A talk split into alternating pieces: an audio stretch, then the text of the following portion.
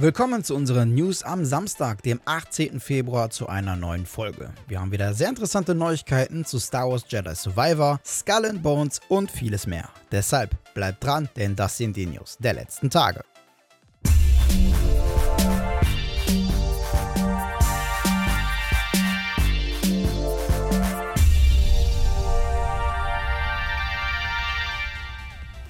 Starten wir unsere heutige News mal mit Neuigkeiten zum nächsten Star Wars Jedi Ableger von Respawn Entertainment. Zuletzt haben wir ja leider von einer Verschiebung auf Ende April erfahren. Gut, das ist jetzt auch nur knapp einen Monat länger warten und hey, ich denke schon, dass es sich lohnen wird, damit das Spiel richtig rund läuft. Gestern haben wir dann auch von einer Neuigkeit im Umgang mit unserem Lichtschwert erfahren. So wird unser Protagonist Kel nicht einfach nur sein Lichtschwert zücken und damit seine Feinde aus dem Weg räumen, wie im Vorgänger Fallen Order. Nope. Im Sequel mit dem Titel Survivor stehen uns gleich fünf verschiedene Haltungen für unser Lichtschwert zur Verfügung. Einen guten Vorgeschmack bekommen wir auch direkt in einem Video von unseren Kollegen von IGN zu sehen, welches wir euch unten mal verlinken. Dabei kommt uns die ein oder andere Haltung schon durchaus bekannt vor, denn im Kampf kennen wir ja bereits die Einzel- und Doppelklinge. Diese beiden sowie die Zweifachklinge sind auch direkt zu Beginn freigeschaltet. Im Verlauf des Abenteuers kommt dann noch die Crossguard-Haltung hinzu, bei der unser Lichtschwert dem von Kylo Ren ähnelt. Last but not least gibt es auch noch die Blaster-Haltung, bei der zu dem Lichtschwert noch der Blaster hinzukommt.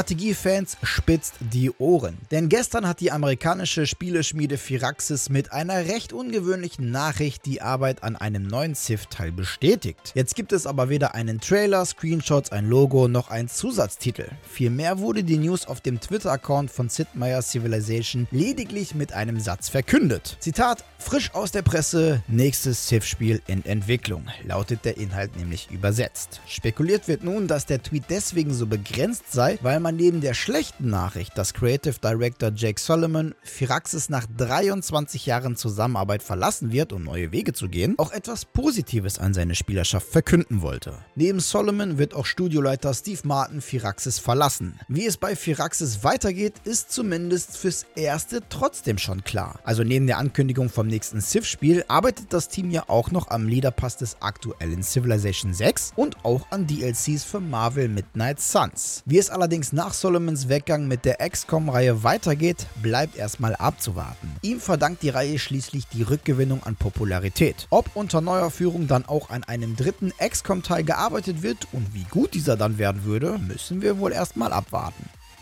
Hogwarts Legacy ist ein absoluter Hit geworden. Neben reichlich Gameplay auf YouTube findet man aktuell eigentlich rund um die Uhr auch eine ganze Menge an Streamern auf Twitch, die sich an Harry Potters Zauberschule probieren. Und da die Welt rund um Hogwarts auch nicht gerade klein ist, gibt es für die Spieler auch viel zu entdecken. Aber auch auf Seiten des Entwicklers viel Platz, um sich auszutoben. So hat es sich das Team von Avalanche Software auch nicht nehmen lassen, das ein oder andere Easter Egg als Tribute zu ihren Lieblings-IPs einzubauen und gerade From Software-Kenner kommen da auf ihre Kosten. Es gibt nämlich gleich zwei Easter Eggs, eins für Elden Ring und eins für Dark Souls. Fangen wir aber rein chronologisch an, erzähle ich euch natürlich erstmal vom Dark Souls Easter Egg. Selbstverständlich handelt es sich bei diesem Tribute um das bekannte Bonfire, also dem Rastplatz aus dem Action-RPG. Und wer sich mit From Softwares neuester IP Elden Ring beschäftigt hat, dürfte sich ebenfalls gewundert haben, woher man denn diese vertikalen Grabsteine kennt, die da in der Felswand stecken. Während diese in Elden Ring eine Art Treppe für seine Spieler darstellen, sind die Grabsteine in Hogwarts Legacy allerdings reine Deko. Solltet ihr eines oder sogar gleich beide Referenzen verpasst haben, dann keine Sorge, wir verlinken euch beide Quellen mal in der Videobeschreibung.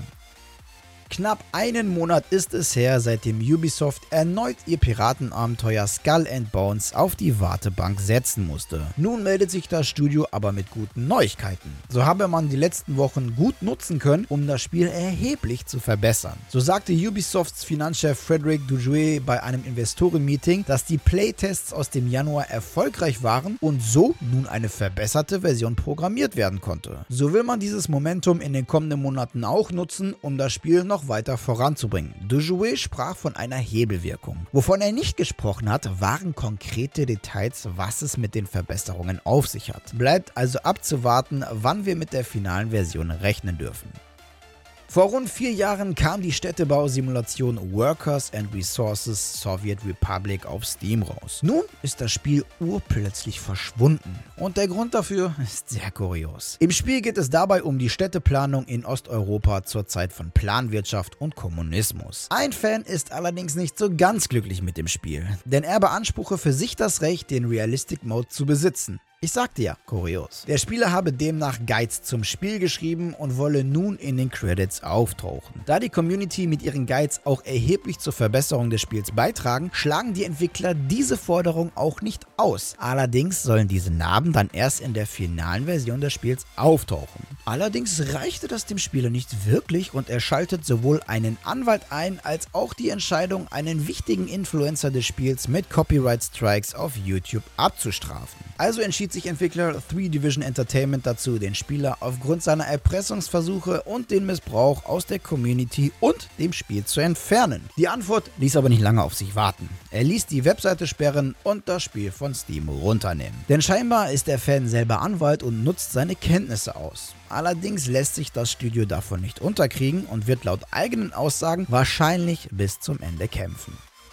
Ebenfalls einen Clinch zwischen Fans und Entwickler gibt es beim Spiel The Day Before. Wir haben ja schon in der Vergangenheit davon berichtet, dass viele das Spiel als Scam ansehen und dass es niemals in der versprochenen Version erscheinen werde. Nachdem das Spiel zuletzt nicht nur verschoben wurde, sondern sogar bei Steam gänzlich verschwand, wurden natürlich auch wieder die Kritiker in ihrer Meinung etwas gefüttert. Nun gibt es allerdings ein neues Video der Entwickler, welches die Echtheit des Spiels unterstreichen soll. In diesem Video lassen die Entwickler Fantastic ihre Spieler an dem Entwicklungsprozess Prozess teilhaben. Das lässt bei einigen Fans wieder die Hoffnung aufleben. Andere bleiben aber nach wie vor skeptisch. Während das Video in den Kommentaren nämlich durchaus positives Feedback erhält, zeigen viele auch nach wie vor ihren Unmut über das Spiel. Mangelndes neues Gameplay, ein spärlich ausgestatteter Character Editor und die alte Diskussion um die Namensrechte sind dabei nur einige Kommentare. Das ganze Video verlinken wir euch mal in der Infobox. Nichtsdestotrotz soll es in den nächsten Monaten bis zum Release im November auch noch mehr Neues zu sehen geben. Quests, Interaktionen und Basenbau sind dabei nur drei Themen, die gezeigt werden sollen.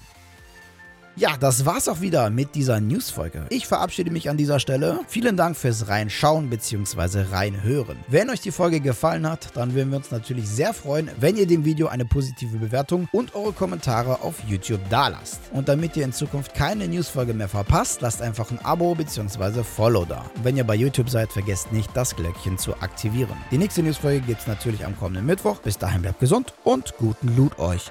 Ciao! We'll be right back.